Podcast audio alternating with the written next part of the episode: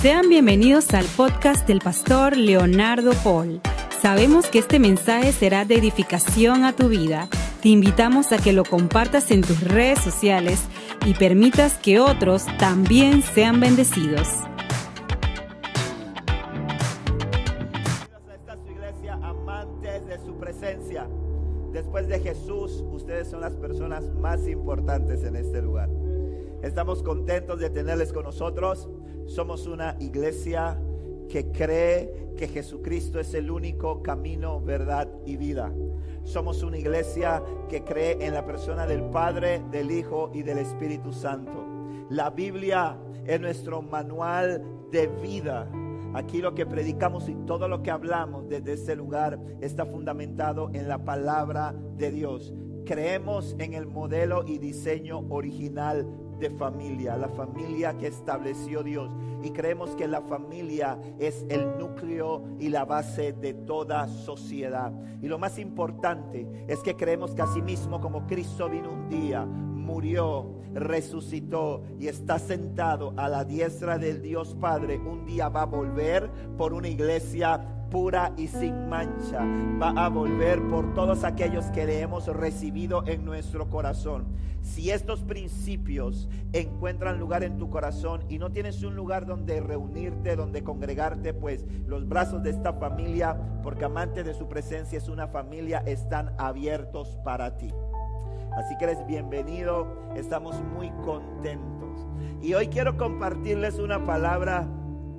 Seguimos hablando de la expansión, seguimos hablando del propósito, seguimos hablando de esa palabra que Dios nos dio para el año 2022. 2022, año de la expansión. ¿Cuántos se lo creen? El 2022 es un año en el que Dios quiere que nos expandamos, quiere que, que, que, podamos llegar a establecer el reino de los cielos en, los, en cada rincón, en cada lugar que nosotros podamos. Hoy quiero compartirte una palabra y quiero invitarte que abras tu Biblia conmigo en el libro de Lucas, en el capítulo 7. Y quiero invitarte que vayas al libro, al, al versículo 36 del capítulo 7 de Lucas.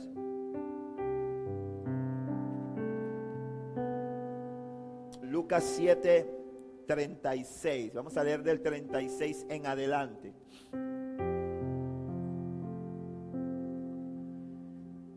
Dice así la palabra de Dios, dice, uno de los fariseos invitó a Jesús a cenar, así que Jesús fue a su casa y se sentó a comer. Cuando cierta mujer de mala vida que vivía en la ciudad se enteró de que Jesús estaba comiendo allí, llevó un hermoso frasco de alabastro lleno de un costoso perfume. Llorando se arrodilló detrás de él a sus pies. Sus lágrimas cayeron sobre los pies de Jesús y ella los secó con sus cabellos. No cesaba de besarle los pies y les ponía perfume. Cuando el fariseo que lo había invitado vio esto, dijo para sí, si este hombre fuera profeta, sabría qué tipo de mujer lo está tocando, una pecadora. Entonces Jesús respondió a los pensamientos del fariseo. Simón le dijo, tengo algo que decirte. Adelante, maestro, respondió Simón. Entonces Jesús le contó la siguiente historia. Un hombre prestó dinero a dos personas 500 piezas de plata a una y 50 piezas a la otra. Sin embargo, ninguna de las dos pudo devolver el dinero. Así que el hombre perdonó amablemente a ambas y les canceló la deuda. ¿Quién crees que lo amó más? Simón contestó, supongo que la persona a quien le perdonó la deuda más grande. Correcto, dijo Jesús. Luego se volvió a la mujer y le dijo a Simón, mira esta mujer que está arrodillada aquí. Cuando entré a tu casa no me ofreciste agua para lavarme el polvo de los pies, pero ella los lavó con sus lágrimas y los secó con sus cabellos. Tú no me saludaste con un beso, pero ella desde el momento en que entré, en que entró, no ha dejado de besarme los pies. Tú no tuviste la cortesía de ungir mi cabeza con aceite de oliva, pero ella ha ungido mis pies con un perfume exquisito. Te digo que sus pecados, que son muchos, han sido perdonados. Por, por eso ella me demostró tanto amor. Pero una persona a quien se le perdona poco, demuestra poco amor. Amén. Le he puesto por título esta palabra, sin importar lo que digan, seré su instrumento. ¿Cuántos pueden repetir conmigo esta, este título? Dice, sin importar lo que digan, seré su instrumento. Dios es un Dios de propósitos. Cuando Dios llama a una persona, cuando escoge a una persona, porque recordemos esto y tengamos esto muy claro hay gente que dice, no, yo decidí seguir a Cristo. Ciertamente eso tiene algo de cierto, porque eres un caballero, como decía Débora hace un momento, y tú escoges cuando Él te, se te presenta, tú escoges aceptarlo, ¿verdad? Dice que a los que le recibieron, a los que creyeron en Él, les dio la potestad de ser hechos qué? Hijos de Dios. A los que le recibieron ¿sí? A los que creyeron en su nombre, a los que le recibieron, les dio la potestad de ser hechos hijos de Dios. Pero el Señor también dice en su palabra, no es que ustedes me escogieron a mí, sino que yo los escogí primero. Amén. El Señor te miró en el lugar donde tú estabas, haciendo cosas tal vez no buenas. Cuando el Señor me encontró a mí, yo no estaba haciendo nada bueno. No estaba haciendo nada bueno, pero ahí me miró, ahí me escogió. Y ¿sabe qué? Cuando Él nos escoge, nos escoge con propósito. No nos escoge a la aventura. Antes de que te formara, como siempre lo hemos enseñado, y que te creara, ya Dios tenía un plan. Ya Dios tenía un diseño. Ya Dios tenía pensamientos acerca de ti. Amén. Dios tenía pensamiento acerca de ti. Cuando Dios, a mí me encanta, yo siempre lo enseño y lo digo, a mí me encanta el pasaje sobre la creación porque puedo ver cuando Dios llega, cuando llega el momento de crear al hombre, es el momento en el que Dios dice la palabra en el libro de Génesis, en el, capítulo 1, que cuando el Señor empieza a crear, dice, en el principio creó Dios los cielos y la tierra. Y la tierra estaba desordenada y vacía, ¿verdad? Y empieza a explicar cómo va creando y dice, y dijo Dios, y dijo Dios, y lo vas viendo como Dios dice, y dijo Dios, pero cuando Dios llega al hombre, dice la palabra que Dios se pone de acuerdo, el Padre, el Hijo y el Espíritu Santo, y dice, hagamos. Amén. Amén. Diga conmigo, hagamos. Es decir, que tú y yo somos parte del plan de Dios. Somos parte de la idea de Dios. Y me encanta muchísimo también que todo en la Biblia fue hecho por la palabra de Dios, a excepción del ser humano. Porque dice que Dios dijo, y dijo Dios, sea la luz y fue la luz. Y dijo Dios, sepárense las tinieblas de la luz se separaron. Y dijo Dios, produzcan los peces, eh, eh, produzcan los mares peces y produzcan los cielos aves. Y Dios empezó empezó a declarar con su palabra y las cosas empezaron a ser hechas. Pero cuando llega el momento de la creación del ser humano, dice la palabra que dice Dios, hagamos. Y dice que tomó Dios del polvo de la tierra y formó al hombre. Wow, qué tremenda. Un aplauso a Dios. O sea, tú no eres igual al resto de la creación. Tú no eres igual al resto de la creación. Tú no eres, tú no eres producto de un proceso evolutivo. No. Tú eres producto del pensamiento de Dios. Tú eres único. Tú eres un individuo único. Tú has sido escogido y llamado por Dios con un propósito.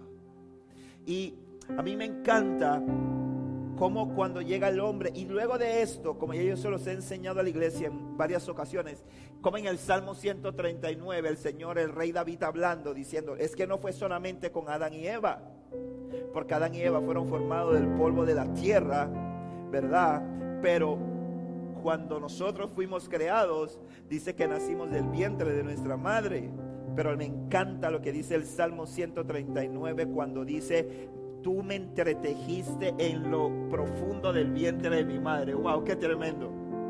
Dice la Biblia que Él te hizo, Él te entretejió allí. Él no comisionó eso a ningún ángel. Él no envió a ningún arcángel a hacerlo. Él no lo dijo por medio de su palabra. Él te diseñó. Qué maravilloso es Dios. Entonces tú eres importante. Para un artista, una, su obra es importante. Para un escultor, para un pintor, su escultura, su obra, el trabajo de sus manos es importante, ¿verdad? Para la hermana Marixa, cuando ella termina una comida, ella le tira el último ingrediente y dice quedó buena. ¿Sí o no? quedó buena. Es una obra de arte. Es arte. Tú y yo somos arte. Creada por el Padre. Amén. Allá tú que dejas que te anden diciendo que eres feo, que eres fea, que estás gorda, que eres cabezón, narizón. Y tú te crees el cuento. Dios te hizo hermoso. Dios te hizo hermosa. Y tú eres importante y eres valiosa para Él. Y a mí me encanta en este pasaje algo que quiero hablarles. Es que dice la Biblia en esta historia que acabamos de ver que un hombre que era un fariseo, fariseo, la palabra fariseo venía de una palabra damea que significaba algo así como separado como separado. Este hombre, esta gente, los fariseos, porque a veces escuchamos mucho hablar de esta frase y este término y decimos, ah, lo que tú eres un fariseo. Los fariseos eran personas que eran, incluso llegó a ser esto de los, los fariseos llegaron a ser un partido político en su época. Y los fariseos eran un grupo de hombres que eran estrictos en el cumplimiento de la ley mesiánica eran estrictos en el cumplimiento de lo que estaba en el Pentateuco, lo que estaba en la Torá. Y ellos eran muy estrictos con las reglas. Y, y ellos se sentían que eran superiores a los demás. Y dice la Biblia que uno de estos fariseos invitó a Jesús, como leímos, a cenar a su casa. Este hombre no se juntaban, los fariseos eran exclusivos. Ellos no se juntaban con aquellas personas que no guardaban la ley. Ellos tenían su grupo. Y ellos no se cuidaban con quién hablaban. Y una de las cosas que más le criticaban a Jesús era que decían ellos, este hombre dice que él es el enviado de Dios, pero come con prostitutas, pero come con pecadores, pero no sigue estrictamente la ley y lo criticaban continuamente. Y este hombre que era fariseo invitó a Jesús en su casa, a su casa. Lo invitó para que fuera a cenar. Y dice que cuando Jesús estaba cenando, dice que una mujer que la Biblia la define, la Biblia la define que era una mujer de mala vida, Así la define la Biblia a ella y habla de su pasado, habla de su antecedente y dice que era una mujer de mala vida. Muchos de los teólogos y estudiosos, hay dos definiciones, dos, dos elementos que la describen. Uno de ellos dice que era una mujer de mala vida y más adelante en el mismo texto dice que era una pecadora. Para muchos estudiosos eh, eh, creen que esta mujer era una prostituta que era una mujer que se dedicaba a la prostitución. Y dice que cuando están en ese lugar, están cenando, están comiendo allí. Dice que esta mujer de pronto se entera de que Jesús estaba en esa casa y que estaba comiendo allí.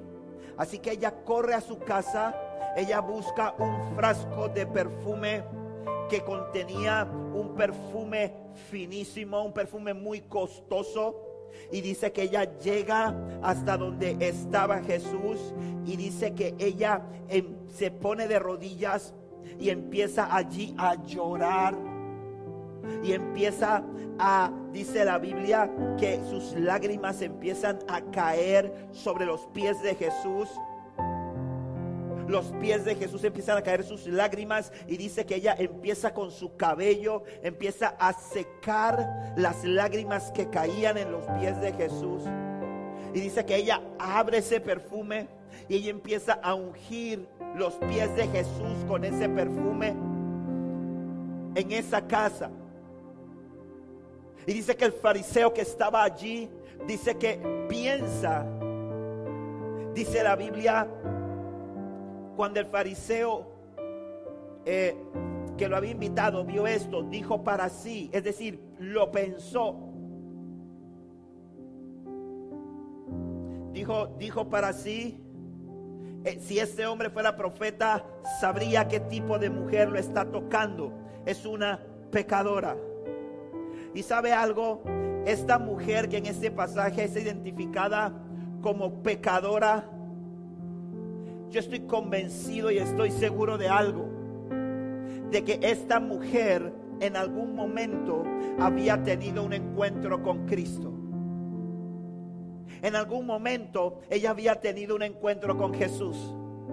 Porque lo que esa mujer entra a hacer ese día, a esa cena, cuando ella irrumpe en esa cena, en un lugar donde no había sido invitada, en un lugar al que no iba a ser bien recibida por mucha gente, lo que ella entra a hacer ese día, ese lugar, no era buscando, en mi opinión, salvación, sino que el Señor cuando ahí vemos en ese pasaje que el Señor le dice, tus pecados se son perdonados, ahí en el versículo 48, si no me equivoco, y 49, y luego todos empezaron a decir, uy, ¿quién es ese hombre que perdona pecados? Y luego ella le dice, ¿sabes qué? Tu fe te ha hecho salva.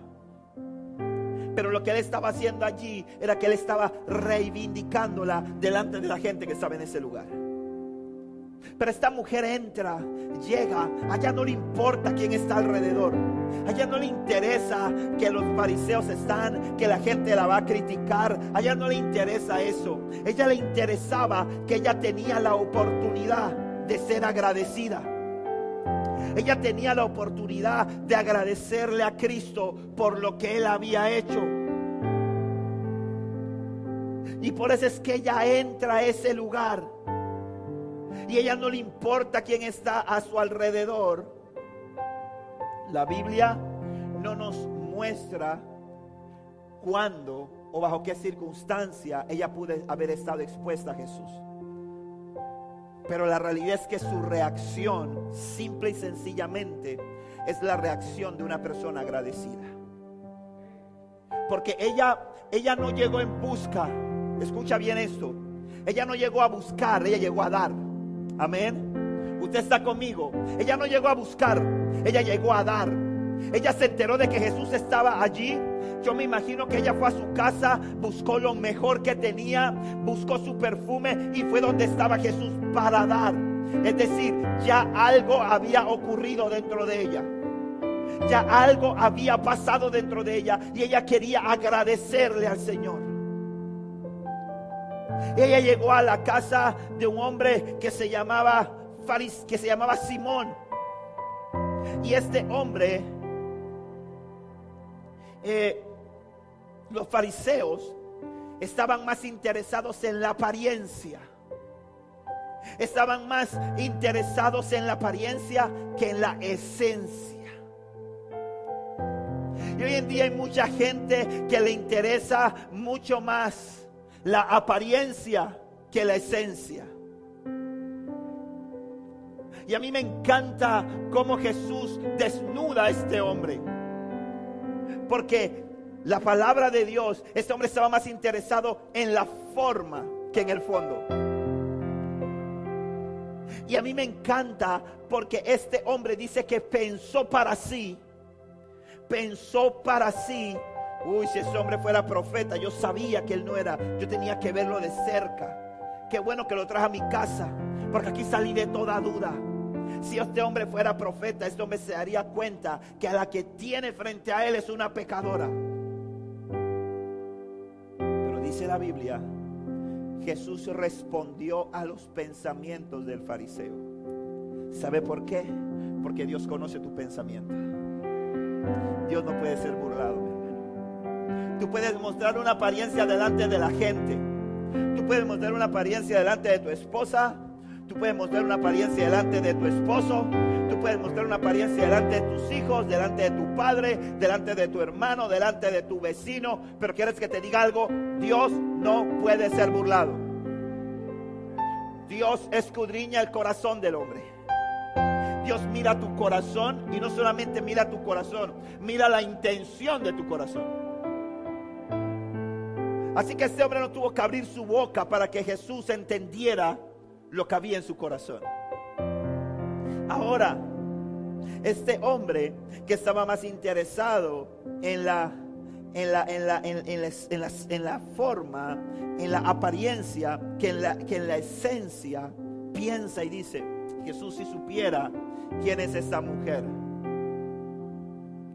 Una mujer que la Biblia la identifica como una pecadora, que la Biblia la identifica como, como una mujer de mala vida. Sin embargo, lo que yo veo aquí, lo que yo rescato aquí, es que alguien que experimenta el perdón de Dios lo expresa con amor. Alguien que experimenta el amor de Dios, dije, lo expresa con amor. Esa es la realidad de alguien que ha sido transformado por Cristo. Y dice, por eso es que Jesús le pone un ejemplo a este hombre y le pone, le dice, ¿quién, quién ama más? ¿Al que se le perdona más que se le perdona menos la deuda? Y Jesús dice, te digo que sus pecados, que son muchos, en el versículo 47, han sido perdonados. Por, esa, e, por eso ella me demostró tanto amor. Por eso es que te digo que ella no entró a buscar, sino a agradecer. Porque aquí es donde Jesús dice, el versículo 47, porque te pudieses confundir si tú lees todo el texto, porque dice Jesús, tus pecados te son perdonados. Pero es que Jesús no estaba diciéndole que le estaba perdonando los pecados a ella en ese momento, porque ella fue buscando perdón. Jesús le estaba diciendo a ella, porque Jesús la iba a reivindicar delante del mundo. ¿Sabes por qué?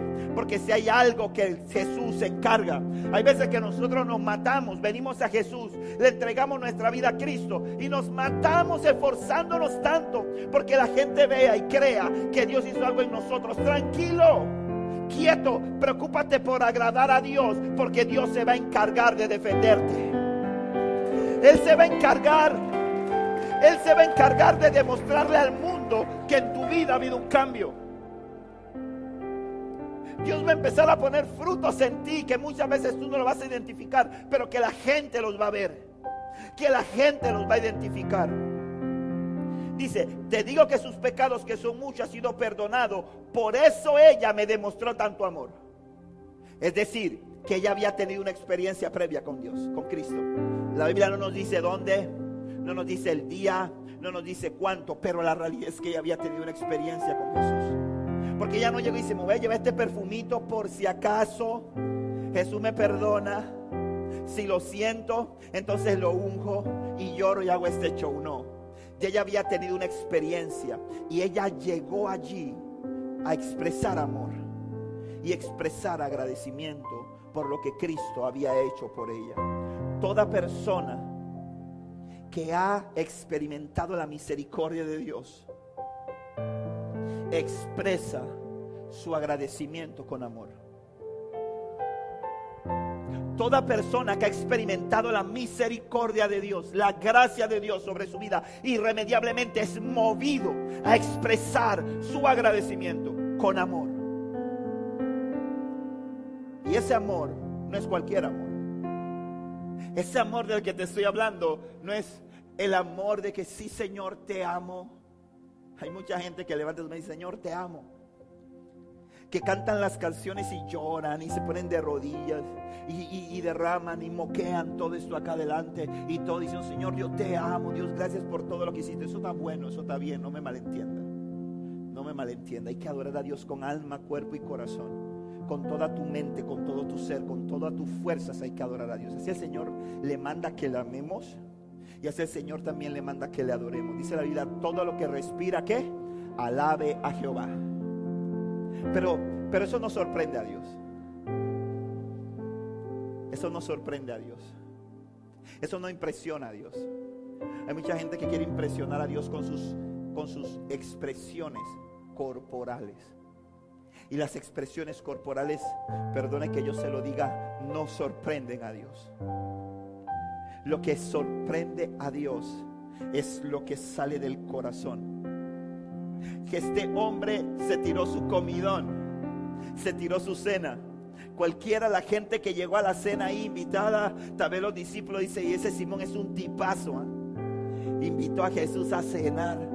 Se preparó esta comida. Mira, ha sentado a Jesús a la mesa. Qué tipazo es él. Pero ¿quieres que te diga algo? El verdadero amor, el verdadero agradecimiento que alguien puede darle al Señor para demostrarle que su vida, para demostrarle agradecimiento por lo que ha hecho por él, es amando al prójimo. Es amando al prójimo. Esa es la forma que Dios estableció. Era así, pastor, pero el Señor dice que la alabemos, el Señor dice que la adoremos, sí, todo eso es bueno, todo eso es importante. Pero te voy a decir la verdad, hermano, cuando tú alabas a Dios, tú eres bendecido. Yo no sé si te pasa a ti, pero cuando yo alabo a Dios, la tristeza se va. Cuando yo levanto mis, manos y yo canto a Dios, cuando yo declaro su grandeza, su señorío, yo siento paz. ¿Cuántos de que están aquí sienten paz cuando alaban al Señor? ¿Cuántos de que están aquí sienten regocijo cuando alaban al Señor? Yo siento paz, yo me siento, yo siento gozo. Cuando yo adoro a Dios, cuando yo escucho una alabanza, yo cierro mis ojos, levanto mis manos, canto al Señor. Yo siento como el Señor empieza a entrar dentro de mí, empieza a sacar lo que no es, empieza a llevarse la tristeza, empieza a llevarse la preocupación y pone su paz en mí. Pero ¿quién se está beneficiando de eso? ¿Quién se está beneficiando de eso? Yo. Yo me estoy beneficiando. Yo salgo lleno, salgo liberado, salgo contento. Me estoy beneficiando yo. Pero ¿cómo yo le expreso amor a Dios? ¿Cómo yo le estoy transmitiendo a Dios que lo amo? ¿Cómo yo le expreso a Dios que lo amo? Mire, los que somos aquí esposos, los que son esposas, sabe que usted no diga, no me esté diciendo siempre que me ame, demuéstremelo. ¿Sí o no? No le esté diciendo a su papá que usted lo ama, honrelo, así usted le demuestra que lo ama. No le diga a sus hijos que lo ama, demuéstrale que los ama. El amor se demuestra, no se dice. Decirlo es fácil. Decirlo no cuesta nada. ¿Tú quieres aparecer el 14 de febrero con una cajeta de chocolate a decirme que, que me ama cuando tú me das palo todo el año, cuando me ignoras todo el año, cuando eres indiferente conmigo? Dale aquí con tu chocolate. Ponte serio. O sea, vamos, vamos, vamos. El amor se, el amor se demuestra. Amén. No, me digas que me amas. No me digas que me amas cuando no me atiendes. No me digas que me amas cuando no me determinas. No me digas que me amas cuando ocupo el quinto, sexto lugar en tu vida. No, no, no, no, no. No me digas que me amas. Cuando tú dices que me amas, tú amas lo que yo amo.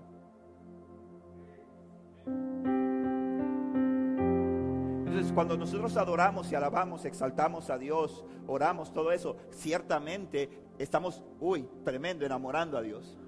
Estamos tocando el corazón de Dios, de verdad, sí, es importante. Pero te digo algo, eso te está, eso se está nutriendo a ti, eso se está bendiciendo a ti. Hay mucha gente que no, hay mucha gente que piensa que Dios está muerto de la chapa con ellos porque como cantan, porque como adoran, porque como hacen cosas bonitas y Dios está triste con ellos.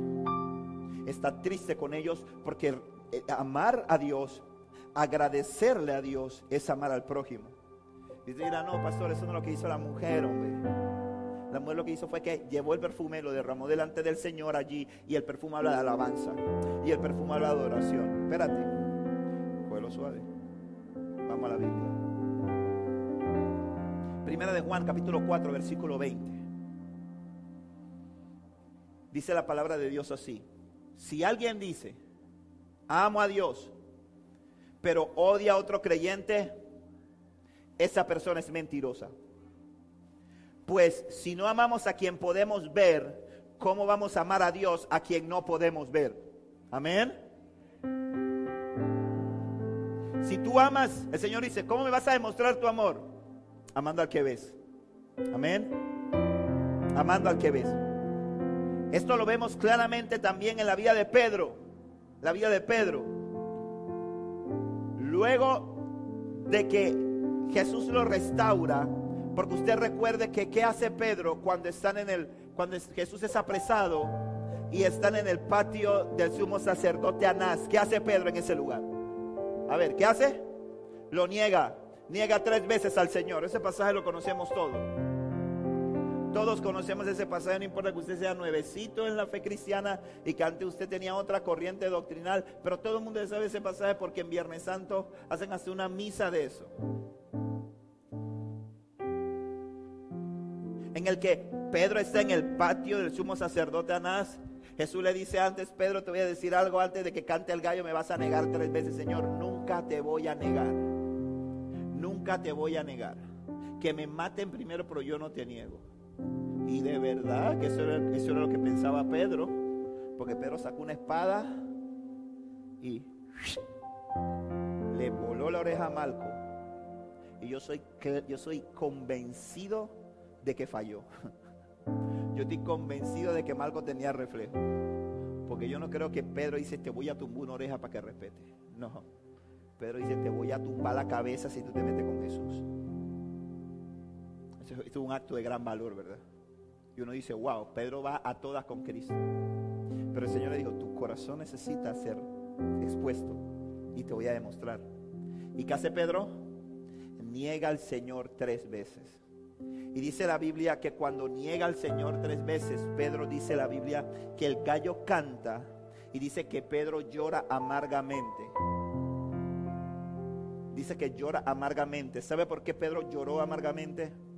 Porque Pedro pero algo que cuando yo preparaba ese mensaje me traía el Espíritu Santo a la mente, era el pasaje que está en el libro de Mateo capítulo 10 versículo 33, donde Jesús revela qué le ocurre a aquellos que le niegan. Dice la Biblia en el libro de Marcos capítulo en el libro de Mateo, perdón, capítulo 10, versículo 33 dice, todo aquel que me reconozca en público, aquí en la tierra, también lo reconoceré delante de mi Padre que está en el cielo.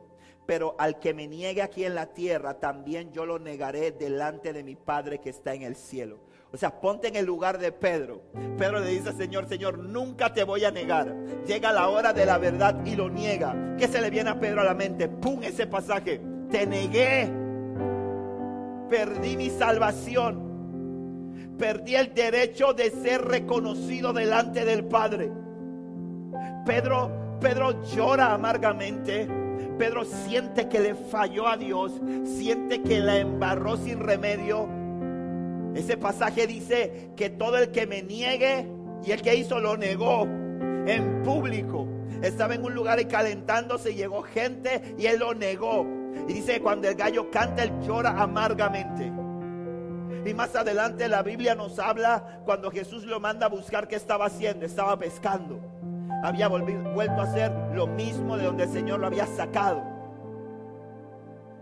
Pero como me encanta Cristo, porque Jesús es el Dios de las nuevas y segundas oportunidades. ¿Cuánto pueden dar un aplauso al Dios por eso?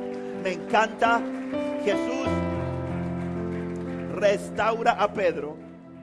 Jesús cuando resucita, Jesús está con sus discípulos en algún, hay un pasaje donde dice, preguntó por Pedro y se está pescando y dile a Pedro que venga.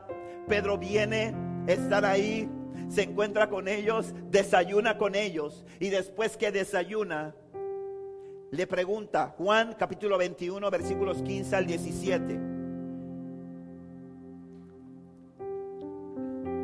Y le enseña a Pedro la forma en que le iba a demostrar que lo amaba. Dice, después del desayuno Jesús le preguntó a Simón Pedro, Simón, hijo de Juan, ¿me amas más que estos? Sí, Señor, contestó Pedro, tú sabes que te quiero. Entonces, alimenta mis corderos, le dijo Jesús. Jesús repitió la pregunta, Simón, hijo de Juan, ¿me amas? Sí, Señor, dijo Pedro, tú sabes que te quiero. Entonces cuida de mis ovejas, dijo Jesús.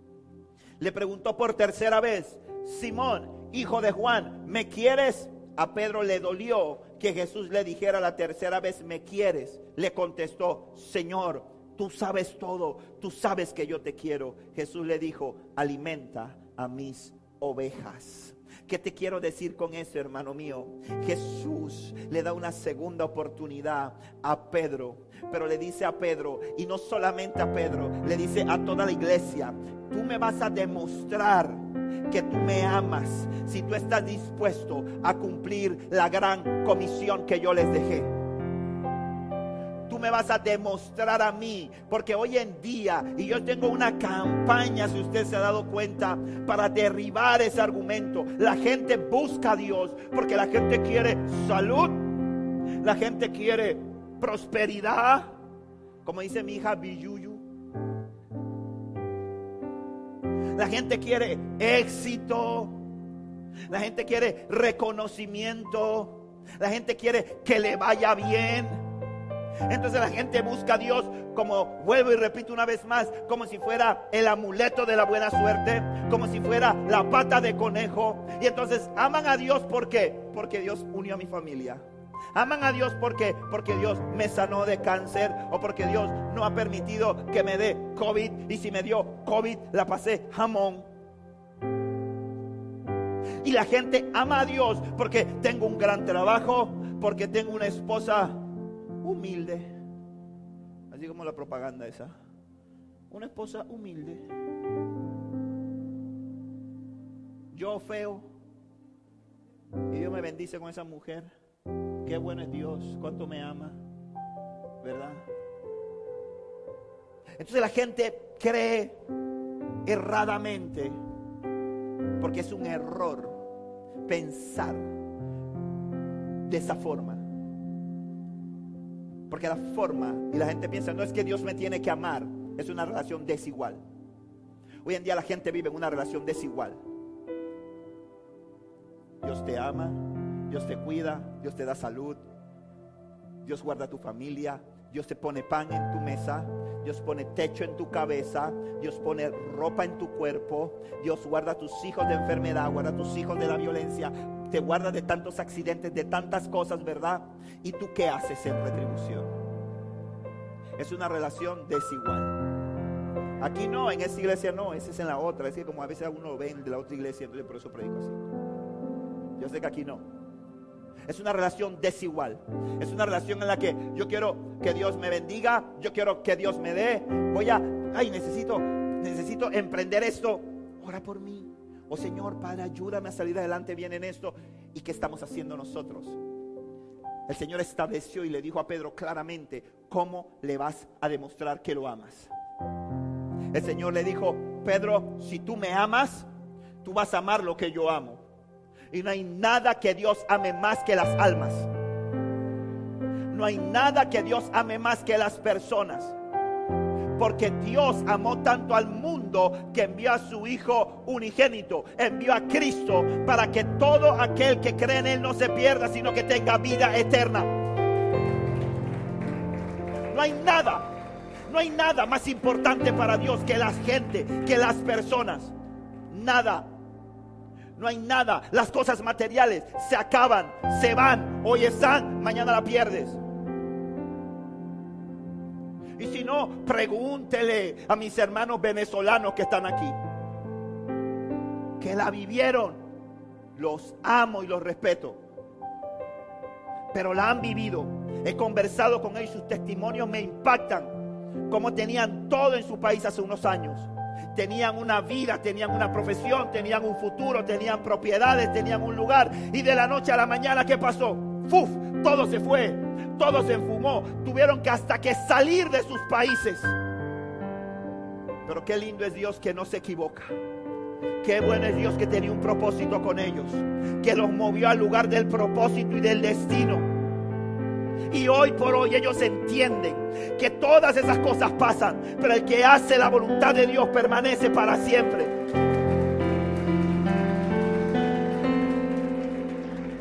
Las cosas materiales son buenas, disfrútelas. Yo siempre le digo a la gente, hermano, si usted se puede comprar un buen carro, cómpreselo. No te, no te, no está haciendo y que voto de, de pobreza. Eso es diabólico.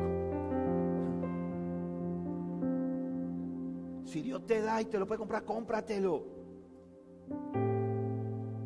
Hermano, si te puede comprar tu peluca, cómprate tu peluca, póntela. póntela. Ponte tu bisoñé, hermano.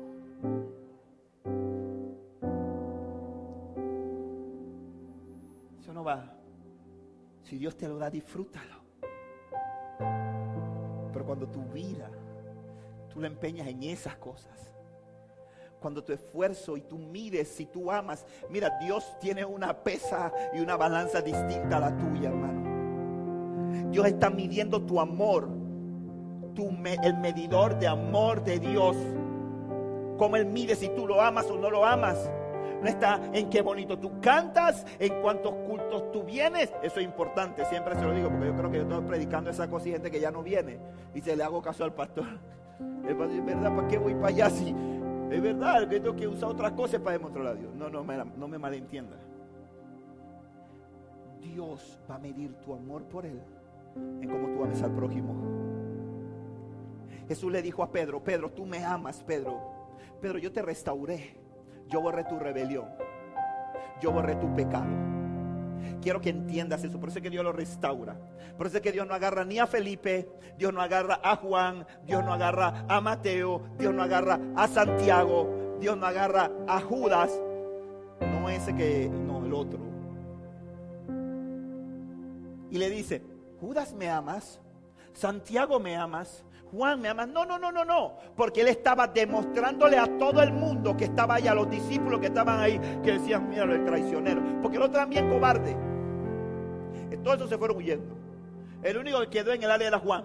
Pero de ahí para adelante todo el mundo yo, puf, me voy. Pero todo el mundo después miraba a Pedro y Pedro también miraba y decía, porque a veces la gente no está mirando, pero cuando fallamos, cuando fallamos, pensamos que todo el mundo nos está mirando.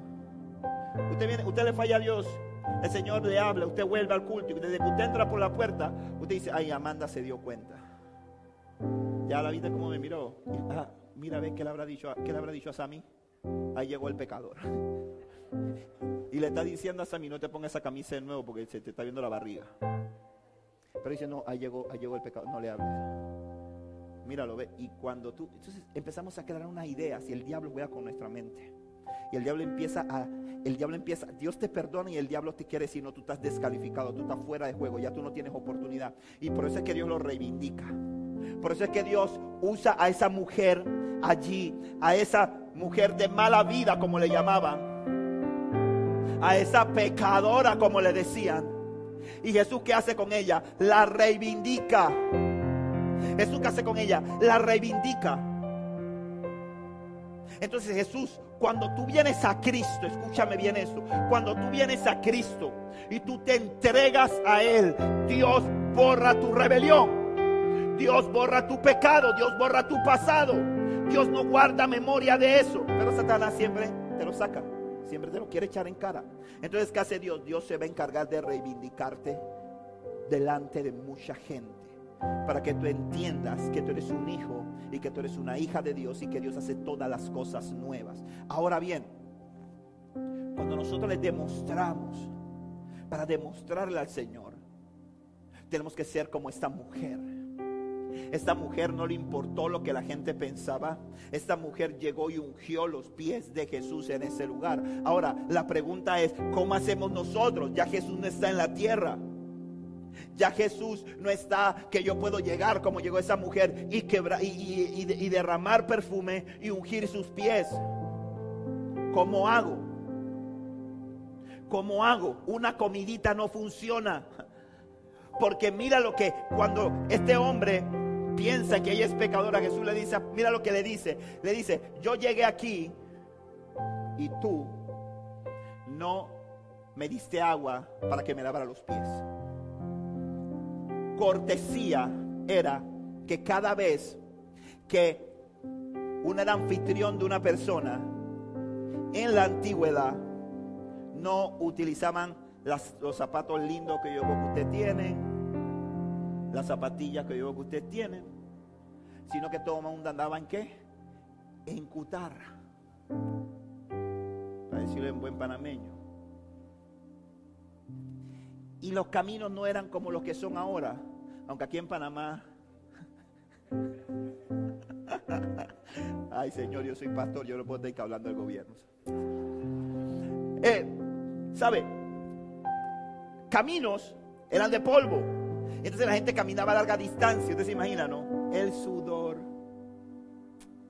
y el polvo. Es así una masita. Se metía entre los dedos. Usted se imagina cómo era eso, ¿verdad? Entonces, ¿qué hacía? La gente que tenía recursos, apenas que un anfitrión llegaba, no, no le daba agua, como Jesús decía. Lo que me dice a mí es que este hombre Simón no era un hombre de mucho poder económico. Porque cuando la persona era pudiente, la persona de una vez tenía a un sirviente, que cuando la persona llegaba, le lavaba los pies. Y si no, un gesto hermoso de hospitalidad era que el anfitrión le lavaba los pies a la persona si era una persona que él honraba. Pero si no, el mínimo gesto de cortesía, el mínimo gesto de cortesía que usted tenía por una persona que usted invitaba a su casa, era que usted le daba agua y una toalla. Y le decía, brother, ahí te el agua y la toallita para que te lave los pies, ¿oíste? Para que no me vaya a ensuciar la alfombra. Pero este fariseo no hizo nada de eso. Entra a sí mismo con los pies sucios. Y Jesús le dijo, yo vine a tu casa y tú no me diste agua para lavarme los pies. Esta mujer desde que llegó aquí no ha dejado de lavar con sus lágrimas mis pies y secarlos con sus cabellos. ¡Wow! ¡Qué muestra de amor! Y luego le dijo a este hombre, le dijo, yo llegué aquí y tú no ungiste mi cabeza con aceite de oliva. Porque de igual forma, como esa era una práctica honrosa y era un detalle, poner aceite de oliva en la cabeza y te dirá, qué asco, pavito. No, no, no, era un gesto, porque el sol era abrasador y porque esto ayudaba mucho a refrescar. Y le dijo además de eso, y tú no me diste un beso. Esa era otra cosa los orientales acostumbran saludarse como un gesto de aprecio y cariño con un beso. Y además de eso, cuando un invitado llegaba a la casa, tú lo recibías en la puerta. Y tú le dabas un beso o le dabas dos besos, dependiendo, y lo invitabas. Y este hombre fue lo más con el Señor.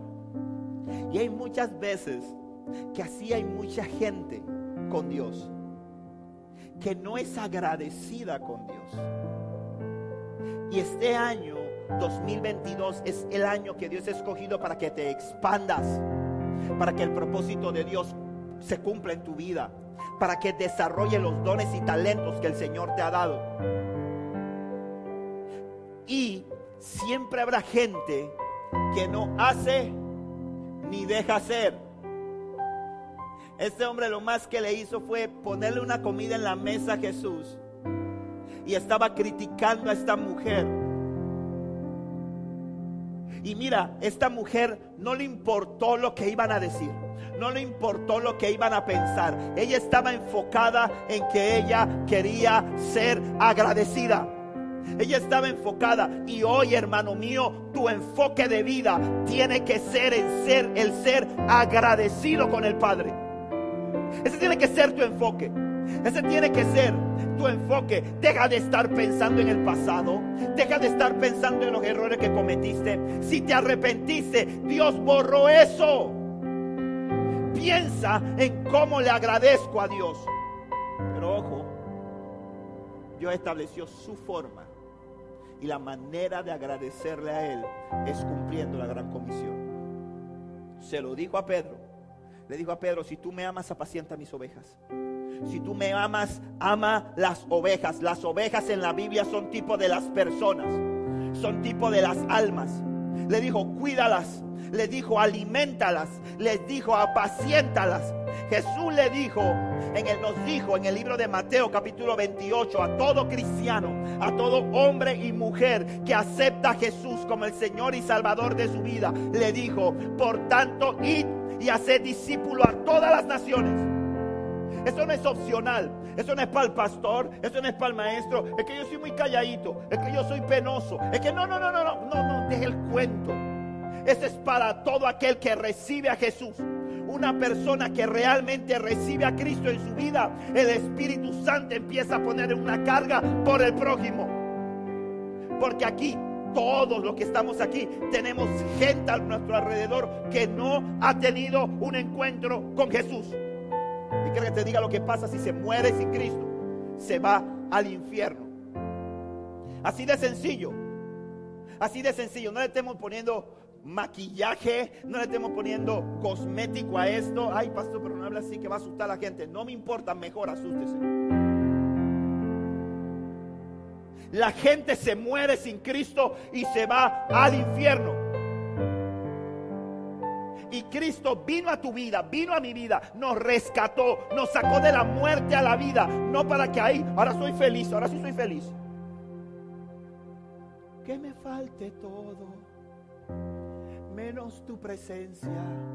Y que se vayan todos, pero no tu Espíritu Santo.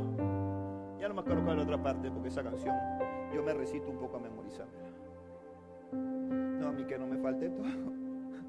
A mí que Dios me dé más. Bueno, si me lo quita, me lo quita, pero no porque yo se lo pido. Vamos, vamos. Yo digo, Señor, si tú me lo quieres quitar, está bien, yo me voy a Jehová Dios, Jehová quitó, sea el nombre de Jehová bendito. Pero yo decirle, Señor, quítamelo todo. No, no, no, no. Esa canción no va conmigo. Esa la tengo. Yo no. Aquí no me la cantes. No, no, no, no. Si el Señor, si el Señor dice, está bien, pues si, si me tengo que padecer y tengo que perderlo, lo pierdo. Gloria a Dios. Soy, Dios me dio, me gozo. Dios se lo lleva, también le voy a agradecer porque es agradecido en todo. Pero no que yo voy a pedírselo de ofrecido, no, no, con calma. Pero la gente dice, no, Señor, que me. Pero no. No, Señor, yo te alabo, yo, yo. ¿Qué estás haciendo por ver a la gente que está a tu alrededor entregada a Jesús? ¿A cuánta gente tú le estás hablando de Cristo? El Evangelio no es otra cosa, hermano. Perdóname que yo te lo diga. Pero el Evangelio es eso. El Evangelio es reciba a Cristo, tengo su amor y hablo de él. Y si no, pregúntale a la mujer samaritana. A mí me encanta esa muchacha. Bueno, cinco maridos, va para el sexto. No estaba tan muchacha a lo mejor. Pero yo que tengo, yo, yo, yo no estoy tan viejo como tú, pero yo que tengo 45, yo, yo le puedo decir muchacha, sí. Esa muchacha conoció a Jesús, tuvo un encuentro con Jesús. Jesús le puso una fuente adentro y ¿qué hizo? Voy a decirle a todos los que están a mi alrededor que hay alguien que puede cambiar su vida como cambió la mía. Cuando tú tienes un encuentro con Jesús, tú quieres ser agradecido. Tú quieres hablarle a otros de Dios. Tú quieres hablarle a otros de Cristo. Tal vez no, seas, no serás un teólogo. Tal vez no sabrás mucho. Pero la única forma como tú sorprendes a Dios, como tú sorprendes a Cristo, es trayéndole almas a su reino. Perdóname, hermano. Perdóname, la oración es importante, pero cuando tú tienes un encuentro con Jesús, tus oraciones se mueven a favor de otros más que a favor tuyo. Quieres saber cómo anda tu vida espiritual y, cómo está tu agradecimiento a Dios, anota cuánto tiempo oras. Estoy orando porque Dios cambia a Damiana, porque ya no sé qué hacer con ella. Estoy orando para que el Señor me quite esta barriga que ya no sé qué hacer con ella. Estoy orando para que el Señor me traiga unos clientitos buenos porque tengo una, una culebrita que mata por ahí. Estoy orando por horas, una hora y 55 minutos. Eres un yoyo. Orando por ti, por tu beneficio, por tu bienestar, por las cosas que necesitas, por las cosas que... Te voy a decir algo, hermano. Te voy a decir una, cómprate una brújula. Porque estás desenfocado. Se te dañó la dirección. Porque cuando tú eres agradecido con Dios, tu tiempo de oración se va orando por fulano, orando por sutano, orando por meganejo, orando por el otro, orando por la necesidad de aquel. Y cuando terminas, tú dices, ay, no oré por mí. Y esto lo estoy hablando con gente de oración. No con gente que dice que lloro 10 minutos al día. Hay uno que dice que lloro por los alimentos, misericordia. Hueles azufre. De verdad, hermano, corre, corre y ponte de rodillas porque está en problema. Porque el Señor dice, orad sin cesar. Amén. El Señor nos manda a orar sin cesar. Y decía de verdad, pastor, yo a él no le hablo, a ese César yo le quité el habla porque el Señor lo dijo. No, no sea sinvergüenza, orad sin parar, ora por todo. Amén. Quiero derribar otra mentira. Dice, ¿quién ha dicho que hay que orar por todo? Dios. Porque yo he escuchado, yo he escuchado a pastores decir eso. Famosos. Decir, ¿quién ha dicho que hay que orar por todo? A lo mejor él no ve este video porque yo no me tengo como 100 vistas en lo oculto. él tiene un pocotón. Pero si alguien lo conoce, le hace este video. ¿Quién dice que hay que orar por todo? Dios. El Señor dice que oremos por todo. Pero cuando tú estás enfocado, iglesia, enfócate. Yo te estoy hablando porque Dios quiere que nos enfocamos, que nos metamos todos en la misma sintonía, que nos metamos misma en, la, misma dirección. Empieza a amar a Dios demostrándole que tú lo amas a Él amando al prójimo. Empieza a orar por tu familia. Eh, ¿Cómo? Hey, te miren aquí, hermano. ¿Cuántos ustedes están orando por su familia? Ay Señor, bendice a mi mamá, Dios, Padre, mira, Señor, mi suegra, Padre, sí, cierra la boca, Dios, amarra de la lengua. No, no, no, hermano, no es de oración. ¿Cuántos de ustedes están derramando lágrimas por su familia? ¿Cuántos de ustedes están orando por su papá, por su hermano, por, la, por su suegra, por, su, por, su, por un cuñado? ¿Cuántos están orando, hermano? Si se mueren, se van al infierno si no tienen a Cristo. Se van a una eternidad sin Él. Esto no es negociar. ¿Me explico? Esto no es como que, bueno, pues ir, no importa. Eh, si no, pues qué va a pasar. No, es eternidad. Entonces, cuando tú empiezas a amar a Dios, tu manera de agradecerle a Dios, tu amor por Él, es amando al prójimo. Es amando al prójimo, amando al prójimo, amando al prójimo. Esa palabra de Isaías 54:2, agranda tu casa, construye una ampliación, extiende tu hogar y no repares en gasto. La gente que se expande es gente agradecida por lo que Dios ha hecho en su vida. Primera de Tesalonicenses 5:18 dice, sean agradecidos en toda circunstancia, pues esta es la voluntad de Dios para ustedes, los que pertenecen a Cristo Jesús. ¿Cuántos de los que están aquí pertenecen a Cristo Jesús? Entonces, sé agradecido en toda circunstancia. ¿Y cómo demuestro mi agradecimiento? Hablándole a otros del amor de Cristo en toda circunstancia. Le hablo cuando estoy sano. Cuando estoy sano le digo, mírame, Dios me da su fortaleza todos los días. Pero cuando estoy enfermo le digo, yo sé que Él me va a sanar. Y también lo quiere hacer contigo. Le hablo a otros y no solamente le hablo, porque habla hasta el loro. Enséñale al loro a predicar y va a predicar. La oración, el, el hablar va acompañado de oración y va acompañado de obras va acompañado de acciones, va acompañado de interesarnos genuinamente por la necesidad del prójimo. Usted sabe por qué a veces yo me resisto un poco a algunas actividades evangelísticas que son así como que salimos todos y hacemos cosas así como que, que un pocotón de gente, porque son un poco impersonales. Porque mucha gente vaya y después se siente cool. Dice, sí, sí, estamos evangelizando, formó parte del ministerio evangelístico.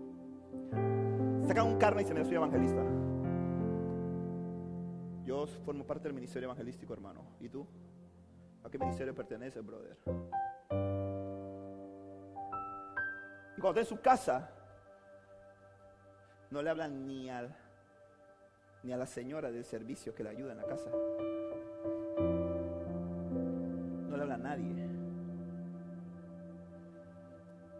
Cuando tienes la gente a tu lado, tienes al compañero de trabajo al lado, que puedes hablarle del amor de Cristo. Aquí no hay excusa. ninguno de nosotros nos vamos a poder presentar delante del Señor y decirle, Señor, es que yo no tenía quién.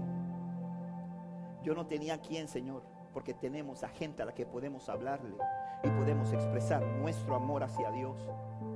Nuestro amor hacia Dios. Señor dice, ¿cómo me ves a mí que me ama? A mí, a mí, si odias a tu hermano que tienes al lado, si a mí no me ves, a tu hermano lo ves todos los días. Hay que amar, hermano. Y la manera de expresarle al Señor que le amamos es cumpliendo la comisión, cumpliendo la gran comisión. Si hay algo que te inyecta, si hay algo que te mantiene, si hay algo que te impulsa, es cuando tú le hablas a otro de Cristo. Es cuando tú ves vidas transformadas por el poder de Cristo. Entonces tu vida se inyecta y se levanta. Hay gente que no crece porque nada más vive pensando en su bienestar, en su beneficio y en las cosas que le pueden sacar a Dios. Son como mosquitos. Usted nunca ha dado que un mosquito se le pegue y se la quedó mirando. Es una cosa. Yo lo he hecho, no es que sea masoquista. Yo lo he hecho como experimento. Hermano, y los mosquitos son. Se van, chupan, chupan, chupan. Y yo. Usted no ve que un mosquito explotase se explotan chupando sangre porque dicen, no, todavía, no, no, me queda un poquito más, aquí me cabe, me cabe, aquí me cabe una gota más de sangre y se explota. Hay mucha gente que quiere ser así, ¿no? Como un mosquito, quieren chupar todas las bendiciones de Dios y no entienden que no fueron llamados por Dios para recibir, sino para dar. Por eso que el Señor dice, más bienaventurado es dar que recibir. Tu vida se llena en la medida en que tú das, en la medida en que tú compartes, en la medida en que tú bendices, en la medida en que tú te privas a ti por, bienestar de otros. Tú empiezas a ser llenado y bendecido, iglesia. 2022, año de la expansión. Dios quiere bendecirte, dice el Señor. Busca primeramente mi rostro, mi reino, mi justicia y todo lo demás te lo voy a dar como añadidura.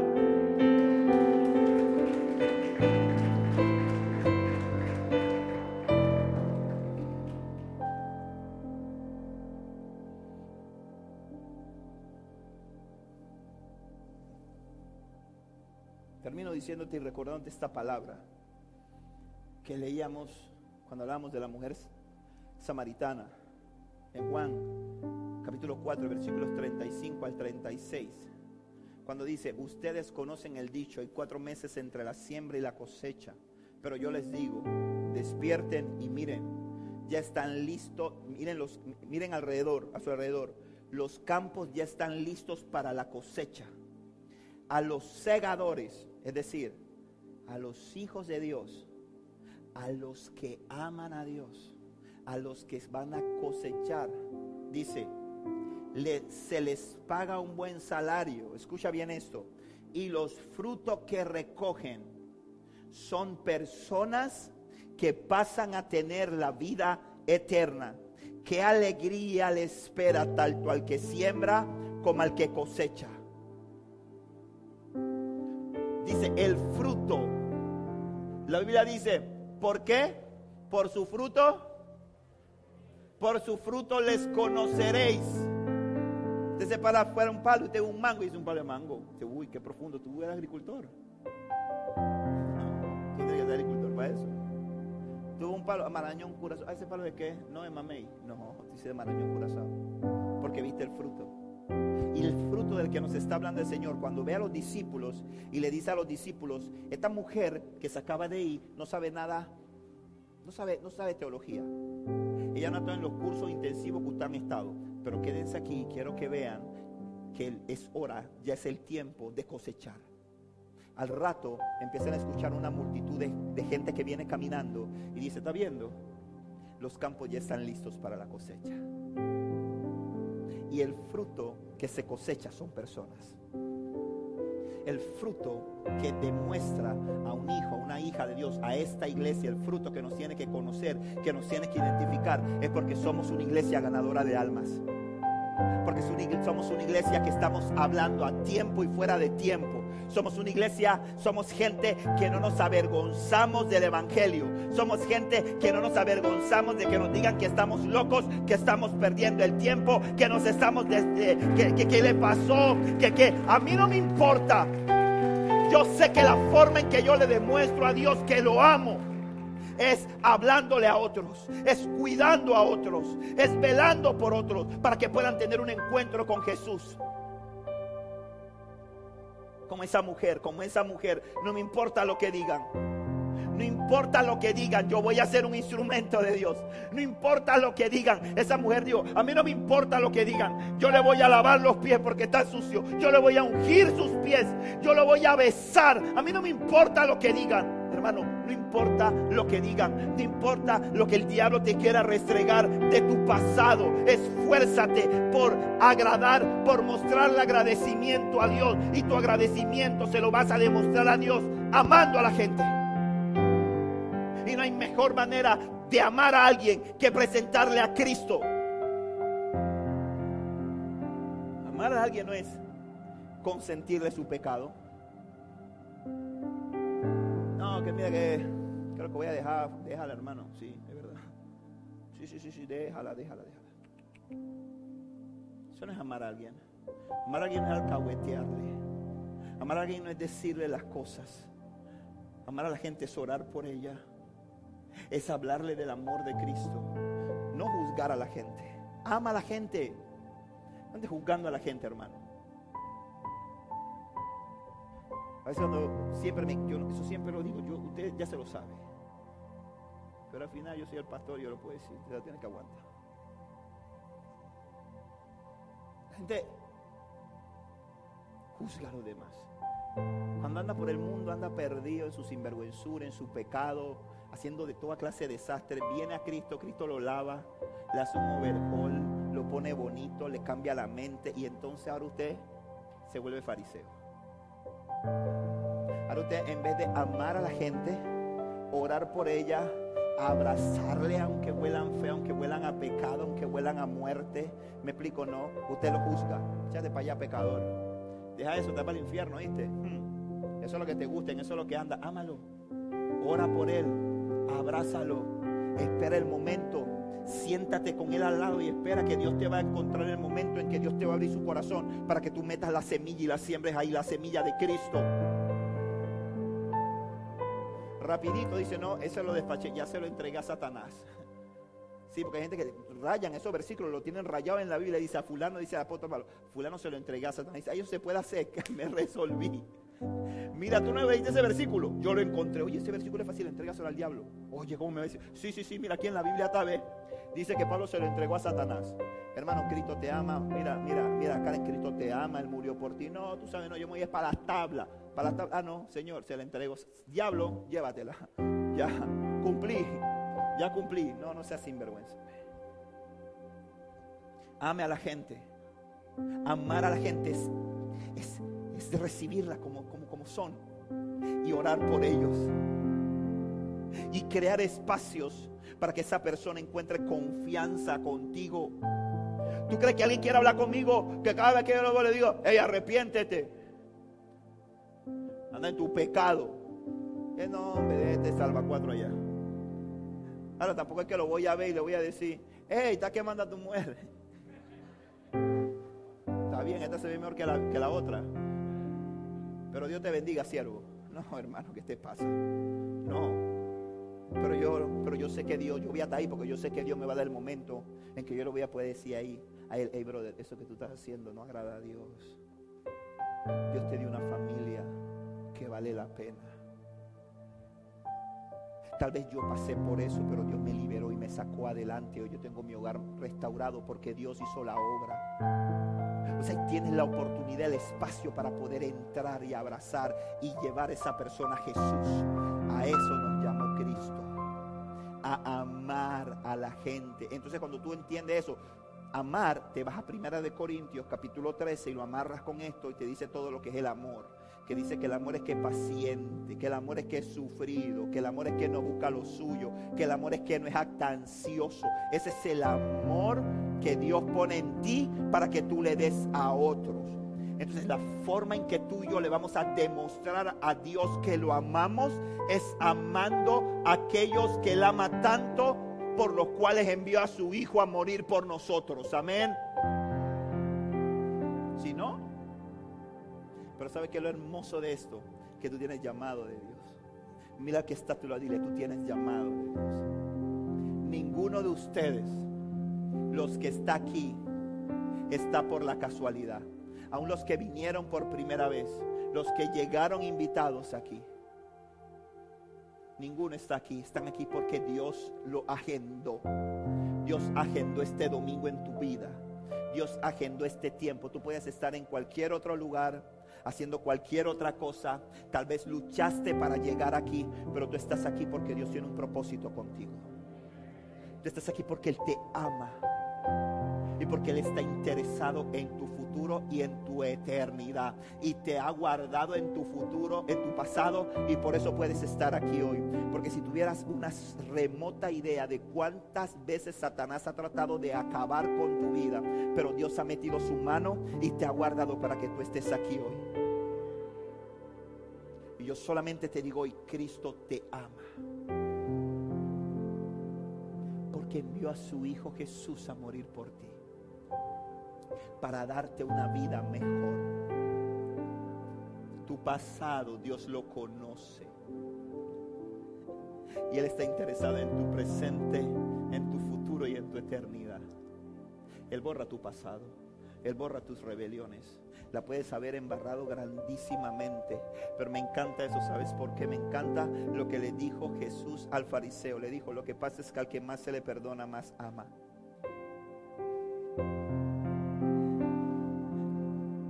Tú las has embarrado bien grandes y tú experimentas el amor de Cristo, déjame decirte que vas a, vas a amar más. Vas a amar más. Ponte de pie, iglesia, por favor. Esperamos que este mensaje haya llegado a tu corazón. Recuerda, suscríbete y síguenos.